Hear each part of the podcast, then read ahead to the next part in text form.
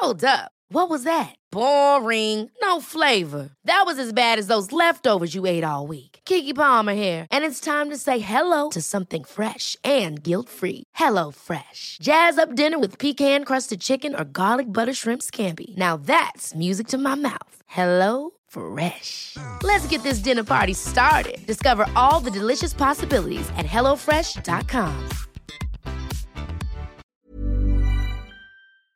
Se van acercando las vacaciones y si tienes un bebé en casa, seguro que te preocupa cómo organizar sus comidas durante los viajes, los días de playa o las salidas a la montaña.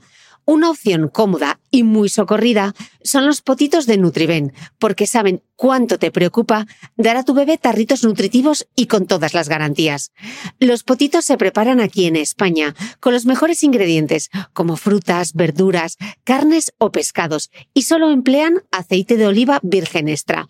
Esos ingredientes tal cual se trituran, cocinan y se envasan al vacío para su correcta conservación. Y ya sabes que igual de importantes son los ingredientes que lleva un alimento como los que no lleva. Los potitos de Nutriben son tarritos que no contienen sal, azúcares añadidos, almidón, colorantes, conservantes, gluten o aceite de palma. Recuerda que los únicos potitos son de Nutriben. Gracias a Nutriben y a su marca Potitos por apoyar los buenos contenidos en este podcast.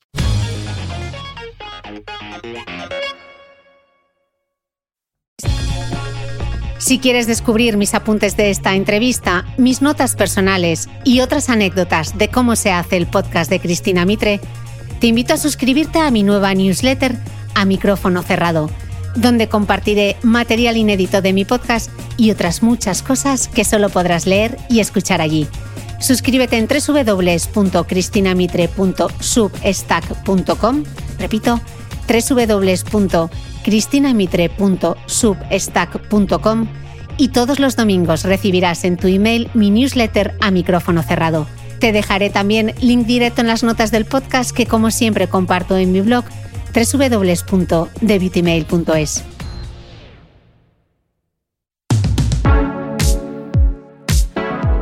Bienvenidos todos a un nuevo episodio del podcast de Cristina Mitre. Hoy vamos a hablar con una oftalmóloga, la doctora Ana Fernández Hortelano, sobre esa maravilla que son nuestros ojos, posiblemente después del cerebro, el órgano más complejo de los seres humanos. ¿Sabías que el iris de cada persona es mucho más único que las huellas dactilares y que por eso se usa cada vez más como identificación? O que según un estudio realizado en Estados Unidos, nuestros ojos utilizan unos 576 megapíxeles para capturar una imagen. No hay todavía ningún dispositivo que los supere, ni siquiera que se acerque, salvo las cámaras de los potentísimos telescopios de los observatorios astronómicos. Pues como esos dos ojos son para toda la vida, la doctora Fernández Hortelano nos va a explicar cómo cuidarlos y protegerlos Vamos a preguntarle de todo. ¿Cuándo debemos acudir al oftalmólogo? ¿Cómo se revisa la vista a los niños pequeños? ¿Qué son los defectos refractivos y cómo se corrigen? ¿Cómo usar correctamente gafas y lentillas? ¿Qué es? y cómo prevenir el ojo seco, una condición que afecta casi a 3 de cada 10 personas, pero que sigue siendo muy desconocida. También vamos a descubrir por qué deberíamos revisar nuestro árbol genealógico para prevenir posibles enfermedades oftalmológicas en el futuro. Y por supuesto, vamos a preguntar cómo podemos cuidarnos la vista para seguir viendo la vida en alta definición.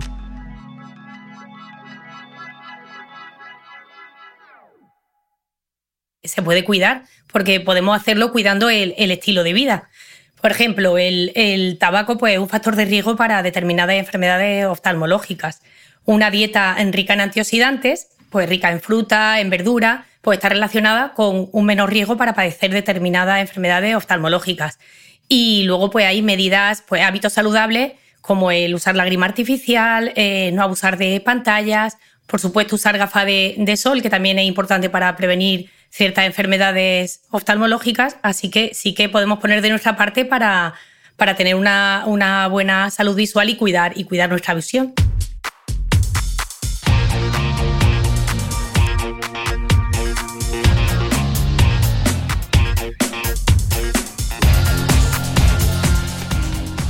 Hola, soy Cristina Mitre, periodista y autora del blog de Beauty Mail. Bienvenido a este nuevo episodio de mi podcast, un espacio semanal en el que entrevisto a grandes expertos de la salud y el bienestar para que aprendamos juntos a vivir mejor.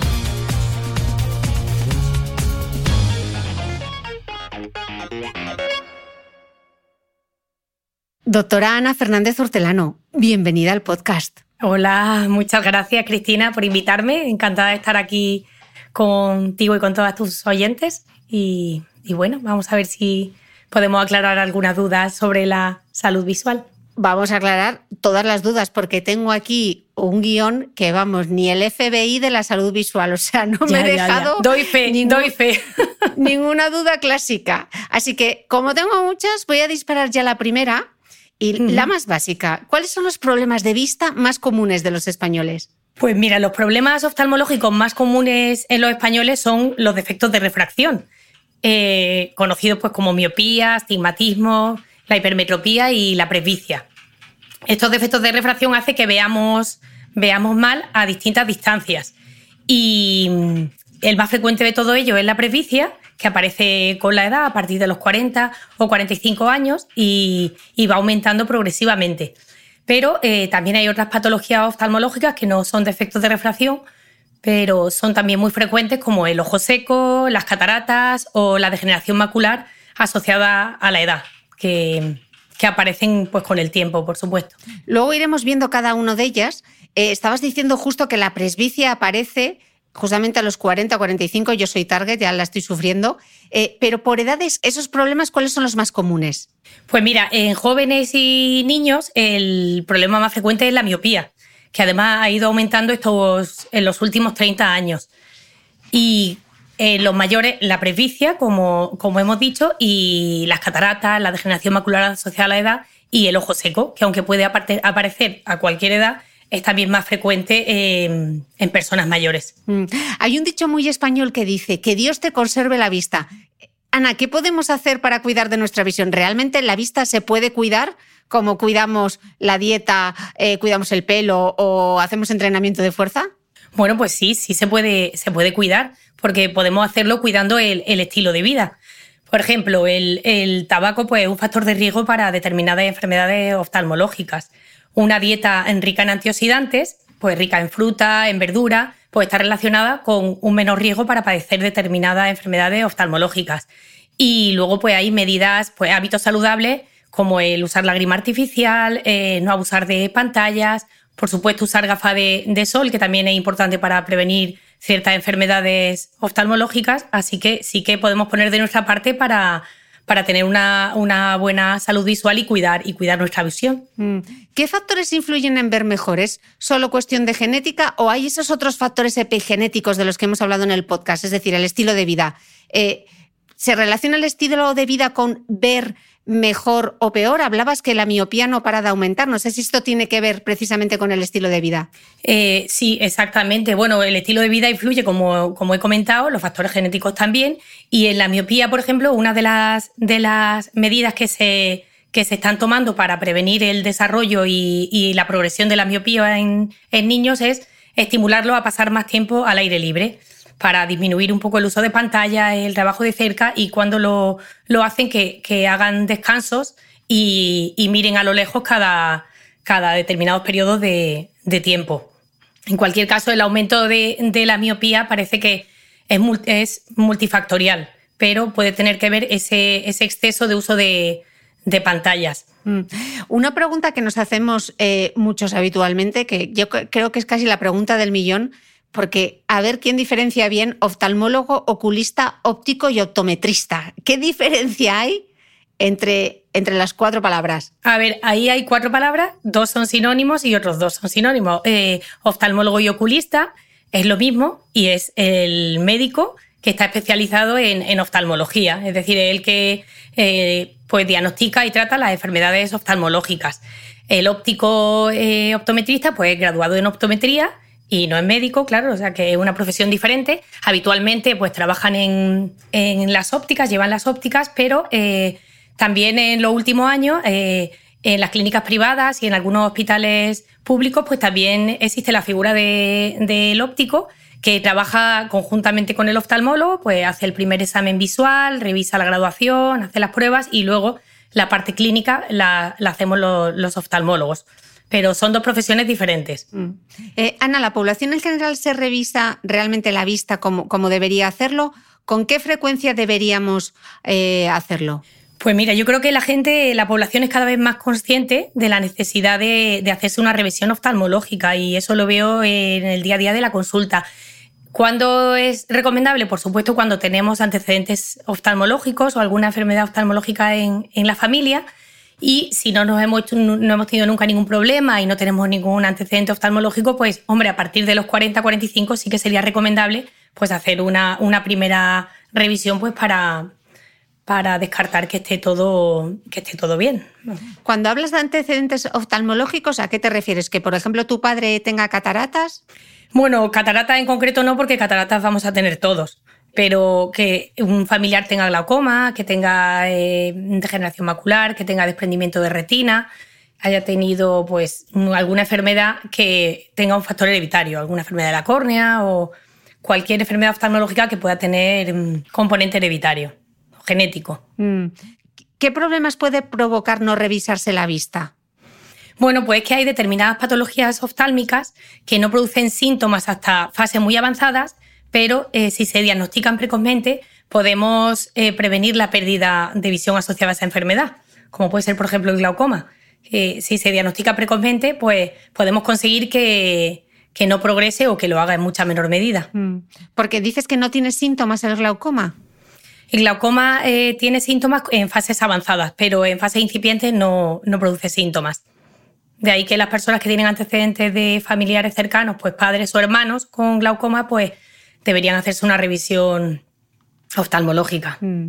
Ana, entonces, para los despistados, ¿cuándo sí o sí eh, hay que acudir a hacerse una revisión con el oculista?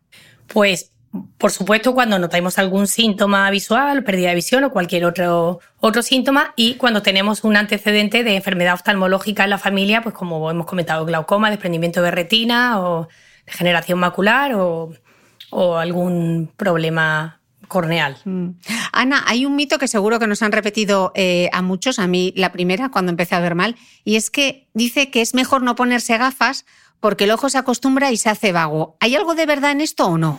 Eh, pues ese mito es verdad que lo veo yo a diario, pero no solo en la consulta, sino entre amigos, familiares. Y ese mito es un mito, como tú has dicho, porque la vista cansada o la presbicia empieza entre los 40 y 45 años, nos va a pasar a todos, queramos o no, y va a ir evolucionando independientemente, va progresando independientemente de que nos pongamos las gafas o no nos las pongamos. Entonces, el no ponerse las que puede producir puede hacer que, que tengamos otros síntomas asociados al esfuerzo visual qué hacemos para intentar ver de cerca sin, sin gafas, o bien que dejemos de leer por no usar la gafa, que también, que también me ha ocurrido con, gente muy cercana. Así que lo recomendable es cuando notemos ya la pérdida de visión, pues empezar a usar la gafa. Mm. Em, explícanos para que entendamos, porque es súper complicado, yo las veces que lo he leído, vamos a hacer como ese ejercicio del cuerpo humano. ¿Cómo ve el ojo? Pues mira, el ojo, para que lo entienda, es como si fuera una cámara de fotos con, varias lentes a través de las, de las cuales van pasando las, las, imágenes luminosas de los objetos que luego son proyectadas en, en otra capa que se llama la retina. Y esas imágenes luego se van a traducir en una señal eléctrica que es transmitida al cerebro, es donde se interpreta. Entonces, pues ahí todos los pasos hasta llegar a la retina, que es la capa donde se proyecta la imagen, pues tienen que estar transparentes para que la imagen llegue eh, nítida a la, a la retina. Explicado por ti parece sencillo y luego es súper complicado. Es muy complicado, pero, pero bueno, es una manera de, de, imaginárnoslo. Sería más fácil a lo mejor si, si os pudiera enseñar alguna imagen, pero mm, así, solo de viva voz, pues... Yo creo que más o menos lo hemos entendido, o yo lo he entendido. Hay otra palabra que todos eh, conocemos y usamos habitualmente, pero creo que, que pocos conocemos o pocos podríamos definirla realmente, empezando por mí, que son las dioptrías. ¿Qué son las dioptrías? Yo tengo unos 50 y unos 75, pero no sé muy bien de qué. Pues mira, son las, las unidades de medida del poder mm, refractivo de las lentes. Y como tú dices, su valor puede ser positivo o negativo. Y nos indican la potencia que tiene que tener una lente para el cristal de la gafa o para una, una lentilla. Si la graduación es negativa, el tipo de lente es divergente y sirve para corregir la miopía. Si la graduación es positiva, el tipo de lente es convergente y sirve para corregir la hipermetropía y la presbicia. Entonces, es decir, es la medida de, ese, de esa potencia de, la lente que necesitamos para ver bien cuando mm. tenemos un defecto refractivo. Vamos a ir viendo todos esos defectos refractivos. Eh, ¿Qué es ser miope y qué causa la miopía? Pues mira, eh, la miopía es un defecto refractivo, como hemos comentado, y, lo que ocurre para, para, que nosotros veamos, veamos bien y las imágenes enfocadas eh, tienen que estar enfocadas directamente en esa capa que hemos comentado, que es la retina. Cuando una persona es miope, esas, esas imágenes, en vez de proyectarse en la retina, pues se proyectan por delante de ella. Y eso hace que, que, se produzca una visión borrosa para los objetos lejanos. ¿Eso ocurre por qué? Pues porque el ojo habitualmente en los ojos miopes son más largos de lo normal. Habitualmente no, los ojos miopes son más largos de lo normal y esa es la principal causa de, la miopía. Y eso es lo que hace que la imagen, en vez de proyectarse directamente en la retina, se proyecte por delante. Hmm. Cuando decimos más largos es más largos hacia atrás, o sea, la dimensión del ojo es más largo. Son más grandes en general, los ojos miopes son más grandes, pero si es la longitud axial, es la, largos, de la longitud la que, la que condiciona esa, esa miopía. Hmm. ¿Y, puede aparecer a cualquier edad? Y esto que dicen de la miopía siempre aumenta, ¿es así o no? Pues mira, eh, puede aparecer a cualquier edad, pero habitualmente aparece en la infancia o en la adolescencia y está asociada al, crecimiento, es decir, va aumentando conforme, conforme va creciendo el ojo, que se va haciendo más grande. Mm. ¿Y, se puede evitar, eh, Ana? ¿Y cuando ya tienes miopía, hay alguna manera de frenar esa miopía? Pues mira, como es verdad que en los últimos 30 años ha habido un gran aumento de, la prevalencia de, la miopía, pues se han propuesto muchas medidas para intentar retrasar su aparición o frenar la progresión de esta. Eh, no existen estudios comparativos entre estas medidas, pero entre ellas pues tenemos el estimular a, los niños a pasar más tiempo al, aire libre, como comentábamos, el uso de lentes de contacto progresivas, el colirio de atropina diluida, el uso de, las lentes ortoca. Todo eso son medidas que, están llevándose a cabo para intentar frenar esa, progresión. ¿Y con las gafas y las lentillas se solucionan todos los tipos de miopía o, no? A ver, con las gafas y, lentillas, la persona miope pues puede, pues puede ver bien. Pero eh, la miopía también lleva asociados muchos problemas oftalmológicos que no se, no se corrigen con gafas ni con, ni con lentillas. ¿Por ejemplo? Pues mira, hay eh, maculopatías miópicas, eh, la, miopía, la miopía magna pues está asociado también a más, a más riesgo de desprendimiento de retina, de eso, de maculopatías. Mm, hay eh, esos problemas que no tienen solución ni con gafas ni con lente de, ni con lente de contacto. Mm. ¿Y siempre aumenta, Ana? ¿O llega un momento que tu miopía se estabiliza? Porque, por ejemplo, yo llevo con la misma graduación mil años. Bueno, no, es que siempre aumente, es que hay otros factores, no solo el crecimiento, que parece que pueden influir en, su aumento. Entonces, mm, hay pacientes adultos que, a los que les sigue aumentando la miopía, pero no sabemos exactamente la causa por la que, está aumentando. Pueden ser pues, causas multifactoriales. Hmm. Y aunque tú tengas poquito de miopía, ¿compensa siempre poner gafas? Por ejemplo, que tengas 0,25 o 0,50, que dices, va, mm, veo lo no veo con nitidez, pero veo. Bueno, es que eso mm, depende de la exigencia de cada uno. Con, habitualmente con 0,25 0,50 pues no se, no se suele necesitar ponerse una gafa. Pero es verdad que, mm, que a lo mejor por la noche, que los miopes ven peor o para conducir, pues lo puede necesitar la persona. Depende un poquito de, de, de las exigencias visuales de cada uno y de la actividad que va a hacer. Pero en principio mm. con 0,25 0,50 pues lo normal es que no te haga falta. Ok. Ya hemos revisado la miopía. Vamos a pasar a, la siguiente, la hipermetropía. ¿Qué es la hipermetropía? La hipermetropía es un poquito lo contrario que la miopía. Es un defecto refractivo eh, en el que las imágenes, en vez de enfocarse en la retina, como comentábamos, se enfocan por detrás de la retina. Y entonces eso hace que veamos borrosos los objetos cercanos. Es decir, es, digamos, el defecto refractivo opuesto a la, miopía. Vale. y, en este caso, las gafas y las lentillas eh, ¿solucionan o no? Bueno, pues pues lo mismo que, la miopía, lo que hacen es que la persona hipermétrope, al ponerse la corrección con gafa o con lente de contacto, pues, pues pueda, ver, pueda ver bien de cerca. Mm. ¿Y entonces el astigmatismo qué es? Pues el, astigmatismo es un defecto refractivo también, en el que los rayos de luz eh, no se enfocan correctamente en la retina, sino que se enfocan a diferentes distancias de la retina.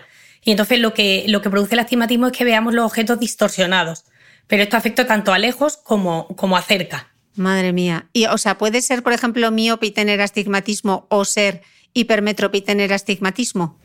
Eh, pues sí, por supuesto. Generalmente el astigmatismo se asocia a miopía o a hipermetropía.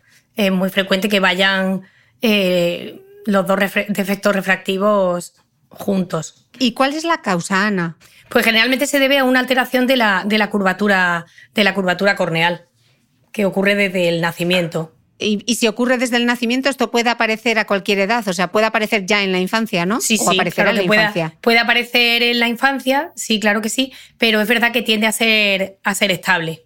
O sea, que si aumenta el astigmatismo de forma importante, pues hay que, hay que acudir a un oftalmólogo para descartar que haya, pues haya otras patologías asociadas. Vale, ¿Y de alguna manera se puede evitar la aparición del astigmatismo o no? No, no hay manera de, de evitarlo. Sí mm. que nunca conviene frotarse los ojos porque el frotarse los ojos de forma a la córnea también puede, puede generar hmm, pues, un aumento del astigmatismo. Mm. Hmm.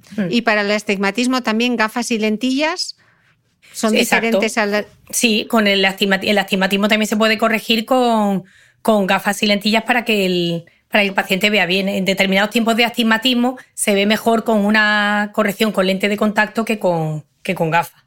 Hmm en el caso del astigmatismo. Vale, estábamos diciendo que los hipermétropes lo que ven mal es de cerca. Entonces luego llega la presbicia. Entonces, la presbicia, ¿cómo se diferencia de la hipermetropía? Pregunta de examen. Bueno, es que la presbicia, digamos que se suma a la hipermetropía, porque como tanto la hipermetropía como la presbicia pues tienen una graduación positiva, pues la presbicia, eh, o sea, el, paciente hipermétrope eh, ve peor de cerca que el que tiene solo presbicia, porque al al paciente hipermétrope se le suma la presbicia. Entonces, para cerca tiene la graduación de lejos más, más la de ahora de, cerca por la, por la presbicia.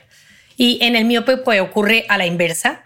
El miope eh, tiene la ventaja no es que no tenga presbicia, sino que como la graduación de la presbicia es positiva y la graduación de la miopía es negativa, pues se compensan una por la otra y el miope, cuando se quita la gafa, ve bien de cerca y no necesita una gafa para cerca aunque tenga presbicia.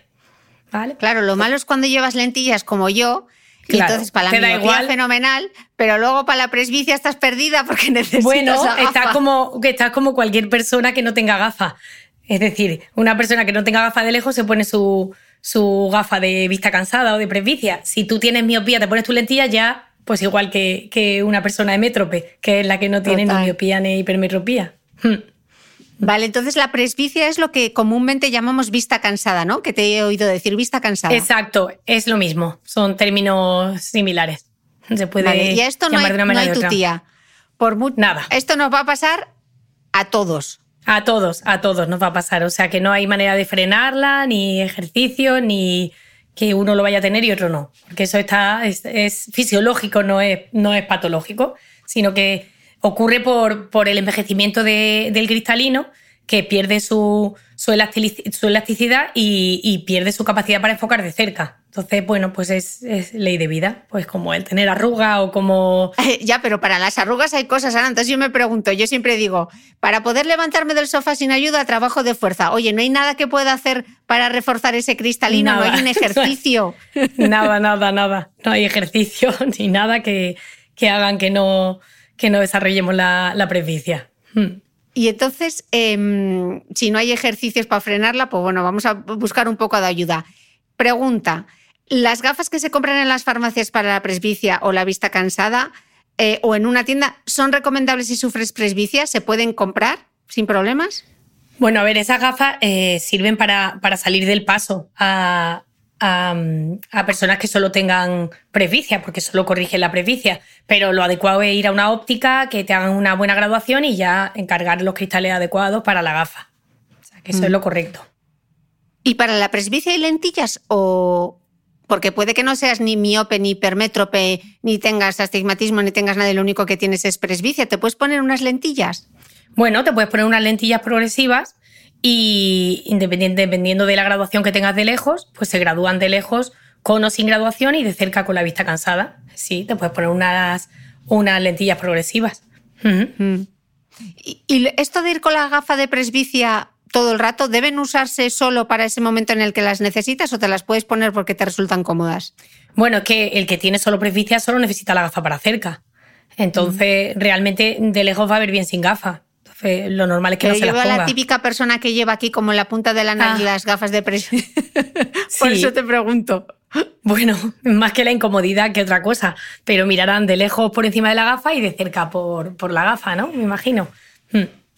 Vale, ya nos hemos revisado la vista y necesitamos las gafas.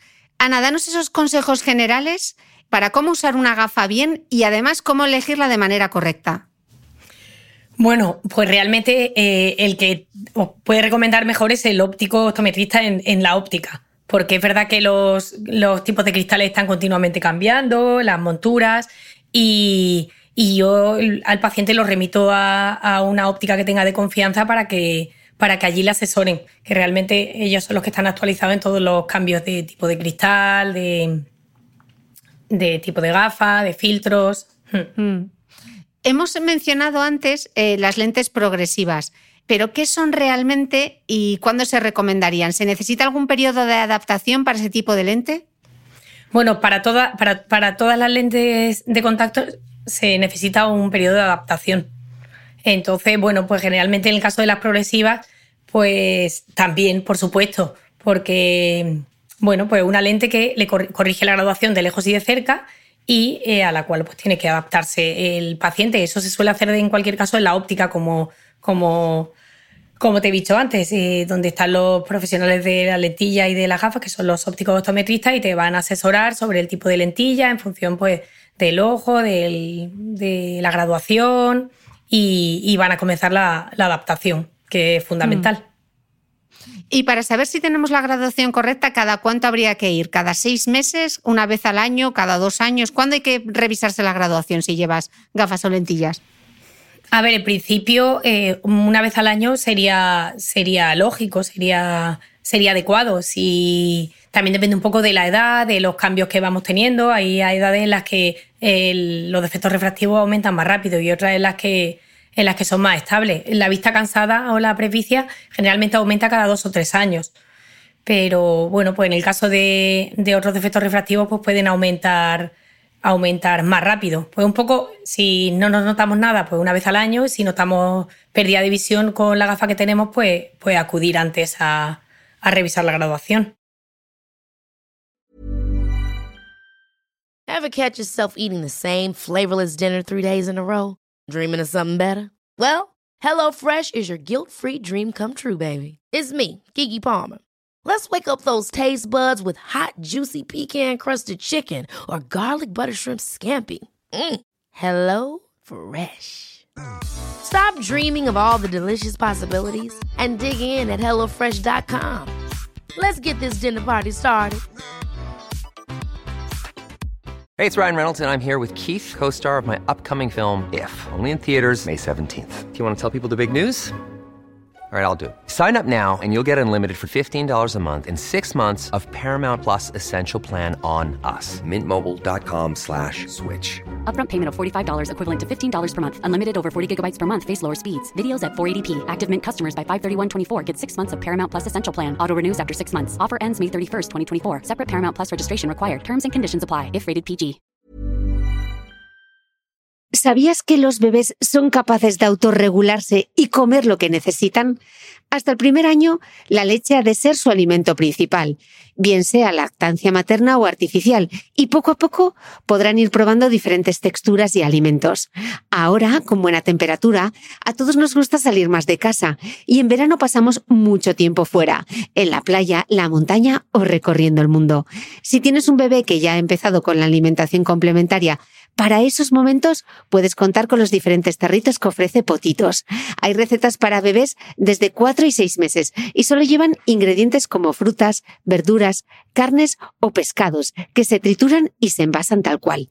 Los potitos de Nutriben son tarritos seguros, fáciles de conservar y transportar, ya que no necesitan refrigeración, tan solo mantenerse en un lugar fresco. Se calientan en microondas o al baño María, sin conservantes ni azúcares añadidos. Gracias a Nutriben y a su marca Potitos por ser nuestro mecenas del mes.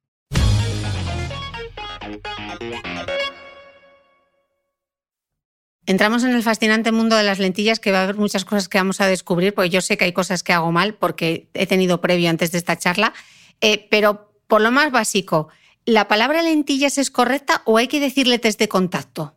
No me vayan a corregir luego. Nada, se puede usar indistintamente los dos, los dos términos. no, no, hay ningún problema. Lo que te resulte más cómodo. Venga, pues danos esos consejos para usar bien las lentillas, que yo tengo aquí un gallifante menos porque hay algo que hago mal. Así que danos los consejos. Pues mira, lo primero para usar lentillas es que hay que ser muy higiénico, es decir, hay que tener eh, mucha higiene en el uso de lentilla porque el uso de lentilla siempre puede aumentar el riesgo de infecciones oculares. Si mm, no conviene abusar de ellas, conviene descansar de la lentilla y tener una gafa bien graduada para poder alternar con la lentilla. No conviene dormir con, con ellas puestas. Si creemos que va a ser difícil mantener la higiene una vez que nos quitamos la lentilla, pues lo ideal es usar lentes de contacto de uso diario, que son desechables una vez que te las quitas y disminuyen el riesgo de infecciones. Y eh, lo más importante, pero que mucha gente no, sabe, es que con las lentillas no debemos bañarnos ni en el mar, ni en las piscinas, ni en un pantano, ni en la ducha de casa, porque hay más riesgo de infecciones con las lentillas puestas. Entonces, eh, o usamos una gafa de bucear estanca que no entre ni una gota de agua, que es bastante difícil, porque yo he buceado y, y aún así me ha entrado agua o si no, eh, está totalmente contraindicado bañarse con, con lentillas puestas. ¿vale? Eso es muy importante y eso sí que es un mensaje. Ni en la ducha tampoco, ni en la ducha, ni por supuesto, como alguna gente me lavo la lentilla, eh, como no tengo líquido de lentilla, me lavo la lentilla con saliva, eso es, vamos, mm, totalmente contraindicado, pero es lo de bañarse que mucha gente en la consulta me dice, no, yo solo uso las lentillas para bañarme en la piscina y en la playa. Y digo, bueno, pues justo para, para, lo, que no, para lo que no hay que hacerlo. Hmm. Así que ese mensaje sí que me gustaría que llegara. Hmm. A mí me ha pasado alguna vez de viaje de haberme olvidado la cajita para meter las lentillas, tener líquido y meter las lentillas en un vaso. Eso es, eso es fatal, ¿no? Hombre, debía ser, debe ser un, un frasco estéril. Entonces, lo ideal a lo mejor, pues si no tienes, pues te vas a una farmacia, te compras unos botecitos de suero, los cortas con una tijera y en el recipiente del suero, pues mete el líquido de lentilla y la lentilla. Para alguien que quiera salir del paso, pues como a veces podemos hacer en determinado momento en la consulta cuando, cuando el paciente tiene que quitarse la lentilla y no se ha traído el, recipiente para guardarlas. O sea que bueno, de acuerdo, esa pues sería mejor opción. A partir de ahora, cuando vaya al gimnasio, me tengo que ir con el líquido de las lentillas, quitarme la lentilla para meterme en la ducha. Madre mía, esto no lo tenía yo apuntado. Eh, mm. Ana, ¿todo el mundo puede usar lentillas o las lentillas están contraindicadas en algún caso? A ver, la mayoría de la gente puede usarlas, pero hay determinados pacientes pues, que, o condiciones oculares que dificultan la tolerancia a la lentilla. Pues, por ejemplo, el ojo seco severo hace mucho más difícil la tolerancia a la lentilla pero en general, pues todo el mundo, mm, la mayoría de la gente puede, puede usarlas. Luego hay gente que le cuesta más el ponerse algo en el ojo y que se ve incapaz, pero, pero tras un periodo de adaptación, pues la mayoría de la gente llega a, poderlas usar. Mm. ¿Y, ¿Y, las lentillas, hay también, por ejemplo, lentillas progresivas o qué tipo de lentillas hay? ¿Solo hay para los hipermétropes y para la gente que tiene miopía o...?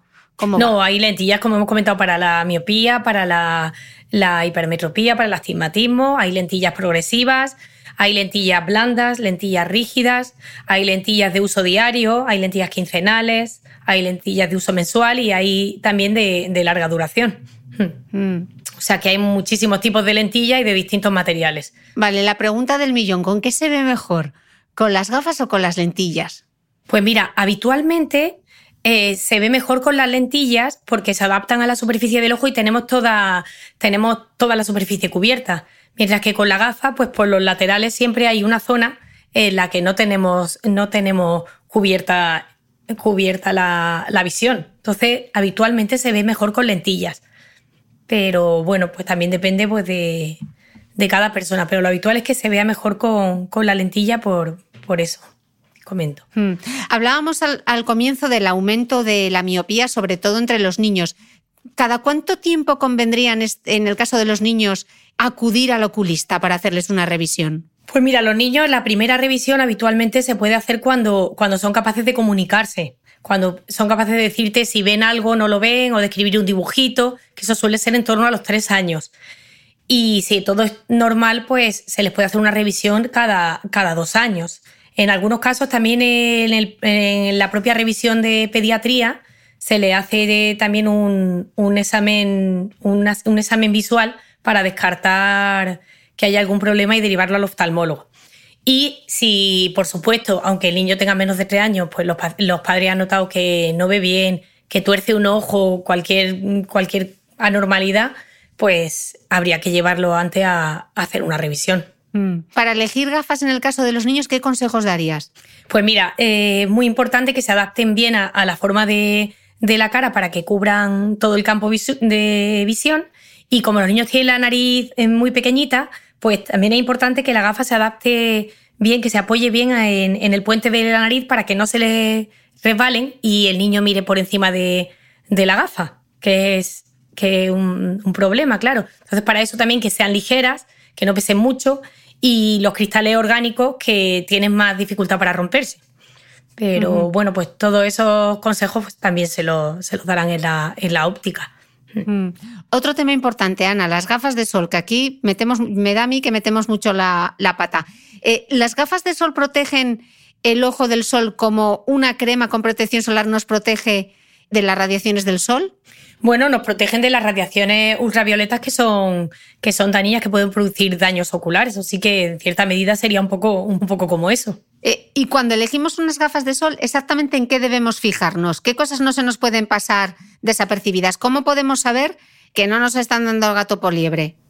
Hombre, a ver, lo ideal es ir a una óptica y que, no, y que nos asesoren, porque hay distintos filtros solares en función de la, de la absorción lumínica del filtro y no todos tienen las mismas indicaciones. No es lo mismo us- tener, usar un filtro para ir a la montaña que para eh, usar la gafa de sol en la playa y realmente donde nos van a poder mm, dar los consejos adecuados es en una óptica. Así que ojo con las gafas de mercadillo, podemos estar seguros. Hombre, no, esas no son recomendables, claro, porque no tenemos ninguna garantía de que nos, de nos protejan de la radiación ultravioleta y, y además al, al quitarnos, digamos, luz, pues nos deslumbra menos y, y- y tenemos menos reacción a esa luz, es decir, no, no cerramos el ojo, nos da la sensación de que estamos protegidos sin, sin estarlo. sin realmente estarlo.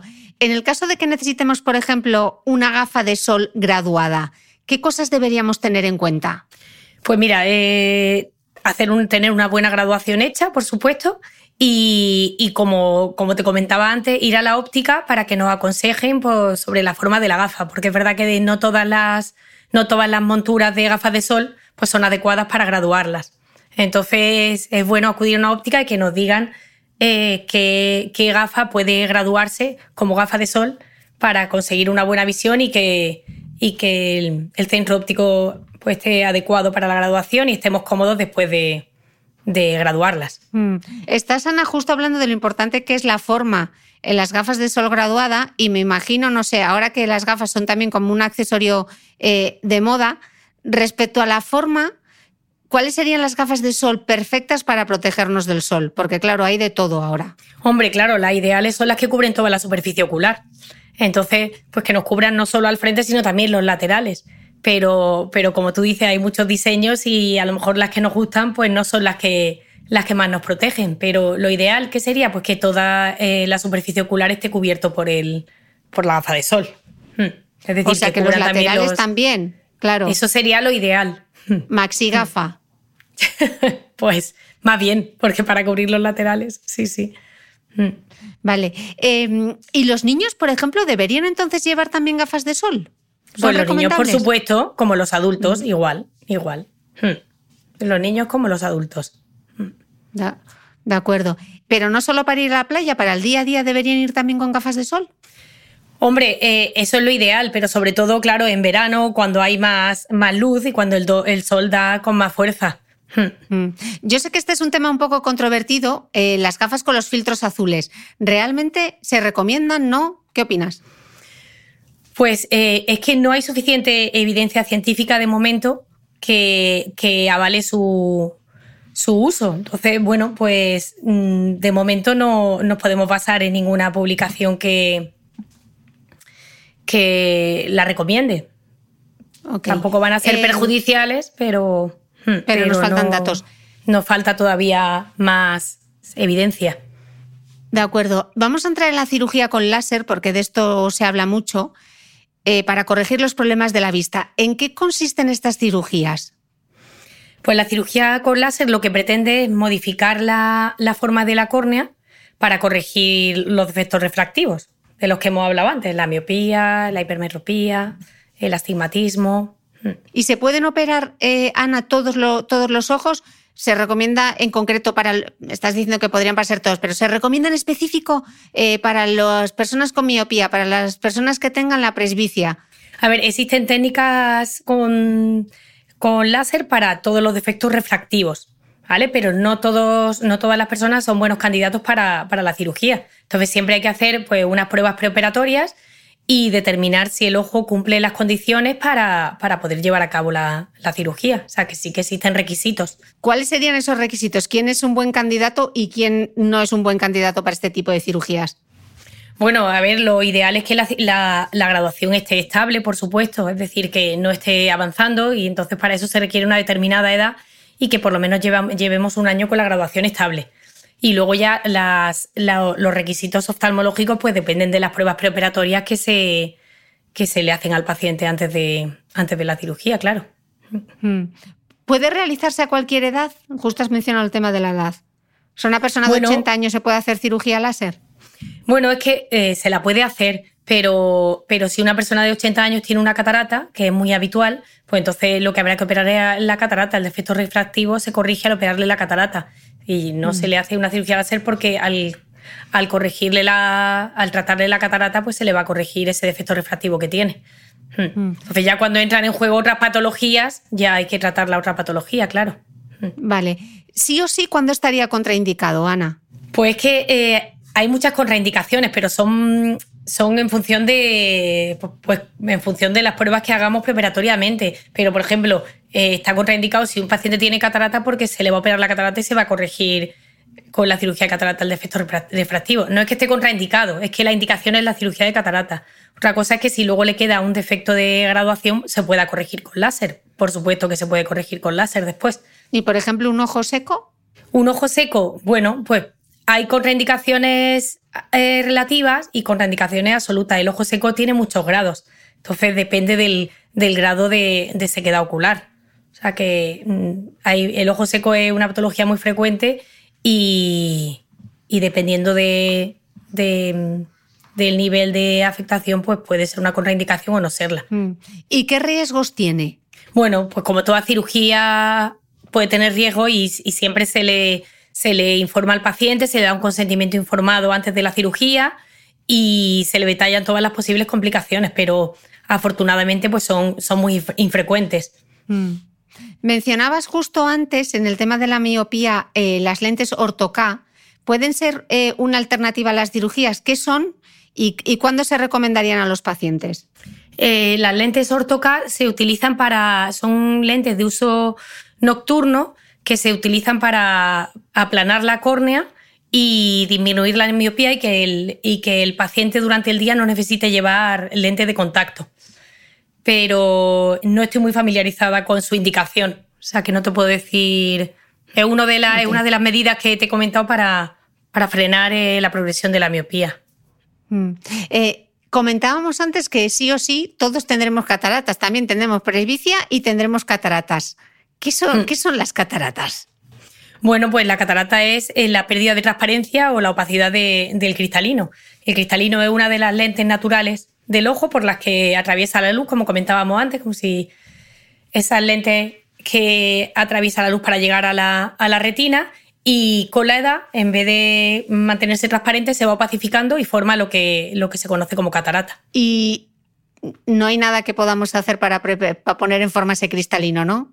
Tampoco. Nada, nada, tampoco podemos hacer nada. Eso es ley de vida, nos va a llegar a todos. Qué malas noticias tenemos hoy. Yo pensé que me ibas a decir que podíamos hacer yoga ocular o tomar muchas zanahorias, pero nada. Siento, siento desilusionarte, pero bueno, una alimentación, ya hemos dicho que una alimentación buena sí influye en la salud ocular, pero bueno, desgraciadamente para determinadas cosas no podemos hacer nada. Hmm. Ana, lo hemos ido mencionando varias veces durante la entrevista el tema del ojo seco. ¿Qué es esto del ojo seco y qué síntomas tiene? Parece obvio que es que el ojo está seco, pero seguro que hay alguna otra cosa que se nota. A ver, es que el ojo seco es una enfermedad multifactorial de la superficie ocular que es muy frecuente, afecta casi al 30% de la, población que va aumentando con la edad y que está muy relacionada con, el estilo de vida que llevamos ahora, el uso de pantalla, aire acondicionado, calefacciones es una de las patologías oculares más, más frecuentes que, hay. Y los síntomas pues, son muy diversos, pues desde el lagrimeo, la sensación de cuerpo extraño, el escozor, el picor, el enrojecimiento, el cansancio ocular, la visión borrosa, eh, la fotofobia. Hay muchísimos síntomas que, se asocian al, al ojo seco. ¿Y hay alguna prueba diagnóstica? Algo que te diga, es ojo seco. Bueno, hay muchas pruebas, eh, hay muchas pruebas para, para, medir la producción de lágrimas y para medir la calidad de la misma, porque las dos cosas son las que condicionan el, el, ojo seco. ¿Y la causa, Ana, se sabe? Bueno, la causa es un déficit de la lágrima, bien porque su producción sea insuficiente o porque se evapora más rápido de lo normal porque tiene mala calidad. Y eso, esa mala calidad generalmente se, se debe a que, la, a que el ojo seco se asocia con una disfunción de glándulas de mibomio que es la blefaritis, lo que hace que la lágrima sea de, mala calidad. Mm. ¿Y, cómo se trata? Bueno, hay muchísimos muchísimos tratamientos en función de la severidad. O sea, desde el uso de lágrimas artificiales, la limpieza de, los párpados, que como, que como hemos dicho influye también mucho en la calidad de la lágrima, o, o, tratamientos más complejos, pues como ahora el desarrollo de la luz pulsada, que, que va encaminada a mejorar la, la calidad de la lágrima, pero también es muy importante pues, adquirir unos hábitos saludables para, para disminuir el, empeoramiento de, para evitar el, empeoramiento de ese ojo seco, pues eh, no usar aire acondicionado calefacciones, usar humidificadores, hacer descansos cuando estamos trabajando con, con, ordenador o leyendo y mirar un poquito a lo lejos para parpadear más a menudo, ponernos lágrimas artificiales, pues eso también influye mucho en los síntomas del ojo seco. Mm. Has mencionado en el ojo seco la limpieza del párpado. ¿Qué es eso de la limpieza del párpado? Pues mira, la limpieza, la limpieza del párpado no, es eh, un tratamiento para, para, la blefaritis o para la disfunción de glándulas de mibomio que consiste en, limpiar con toallitas o con unos geles especiales para el, para el borde del párpado donde crecen las pestañas, limpiar ahí el borde y arrastrar la grasita que se acumula ahí para ayudar a que esa grasita no, no se quede ahí, exacto, y dificulte la mm, formación de una lágrima sana, de buena calidad. Ok. ¿Y el ojo seco qué riesgos tiene o qué complicaciones a futuro puede tener? Bueno, pues el ojo seco severo puede producir mm, complicaciones importantes, puede producir lesiones en la córnea que, que, lleguen a, que lleguen a producir pérdida de visión y luego también se asocia a síntomas muy incapacitantes para, la vida diaria, para el uso de ordenadores, para la lectura. Entonces, bueno, pues sí que el ojo seco tiene, tiene unos riesgos, sí. Mm. ¿Qué es el ojo graso? Bueno, el ojo graso es un poco lo que te estaba comentando. El ojo graso es pues, esa blefaritis o la disfunción de las glándulas de, de mibomio, que esas glándulas son las que producen el componente graso de, de la lágrima. Y ese componente graso es el que da estabilidad a la lágrima. Si esas glándulas están dañadas porque segregan mal, están obstruidas, pues entonces la lágrima, el componente graso de la lágrima es deficitario, la lágrima es de mala calidad y entonces se evapora antes, con lo cual el ojo se seca. Lo que comentábamos, el ojo seco puede estar seco porque se produzca poca lágrima o porque esta lágrima se evapore muy rápido al ser de mala calidad. Entonces, mm. eso también hay que tratarlo y un tratamiento complementario para, para el ojo seco, claro. ¿Y el tratamiento que nos decías es este, el de limpiar el párpado o hay otro tratamiento? Bueno, hay, hay, varios tratamientos, ese es el más básico, pues que, junto con la lágrima artificial, pues un poco eh, nos ayudaría a, mejorar esa calidad de la lágrima, pero luego hay tratamientos como la luz pulsada que comentaba que van encaminados a estimular el, buen funcionamiento de esas glándulas de mibomio para que hagan una buena producción y la lágrima sea de, de buena mm. Voy a ser un poco pilla y me voy a guardar, eh, te quiero hacer algunas preguntas para mi newsletter que están relacionados con los maquillajes, los tratamientos para hacer crecer las pestañas, qué pasa con el microblading y esas otras cosas, pero eso me lo voy a guardar para micrófono cerrado, pero te voy a despedir aquí en el podcast, pero antes de despedirte, Ana, a mí me gusta pedir a mis invitados que despidan ellos el podcast con un par de consejos o con dos, tres ideas que a ti te parezcan importantes que debemos recordar sobre la salud visual, sobre todo ahora que empieza septiembre, que para mí es como el mes de los buenos propósitos de la vuelta al cole. Te dejo, te dejo que despidas tú con un par de consejos. Vale. Bueno, yo creo que es muy importante, como hemos comentado, eh, eh, tener en mente que hay que hacerse una revisión oftalmológica eh, si no, no la hemos hecho nunca, que hay que usar la gafa cuando la necesitemos y no pensar que por, usarla nos va, nos va a aumentar más la graduación. Y em, tener una, coger unos hábitos saludables para, la visión, tanto a nivel de, la sequedad ocular, que es muy frecuente en la población, eh, con el uso de pantallas, con el uso de lágrimas artificiales, coger unos hábitos de estilo de vida con, dieta sana, con, uso de gafas de sol, el ser muy higiénicos con el uso de lentillas y el, a partir de ahora el intentar no bañarnos ni en piscinas, ni en playas, ni en pantanos con las lentillas, sabiendo que eso aumenta el riesgo de infecciones oculares. Ni en la ducha del gimnasio. Yo tomo Ni en la ducha del gimnasio. Me quitaré las lentillas. Pensaré en la doctora y diré, quítate las lentillas, Mitra, que te dé pereza, quítate las lentillas. Ana, millones de gracias. Un placer charlar contigo y continuamos en la newsletter. Muy bien, muchas gracias a ti, Cristina. Ha sido un placer.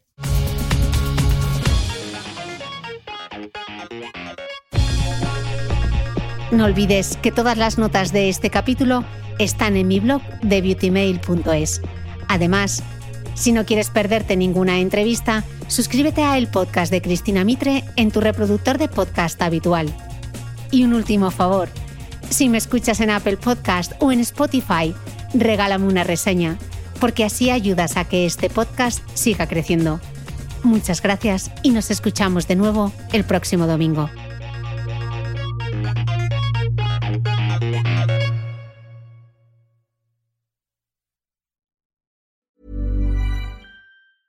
Ever catch yourself eating the same flavorless dinner three days in a row? Dreaming of something better? Well, HelloFresh is your guilt-free dream come true, baby. It's me, Kiki Palmer. Let's wake up those taste buds with hot, juicy pecan-crusted chicken or garlic butter shrimp scampi. Mm. Hello Fresh. Stop dreaming of all the delicious possibilities and dig in at HelloFresh.com. Let's get this dinner party started.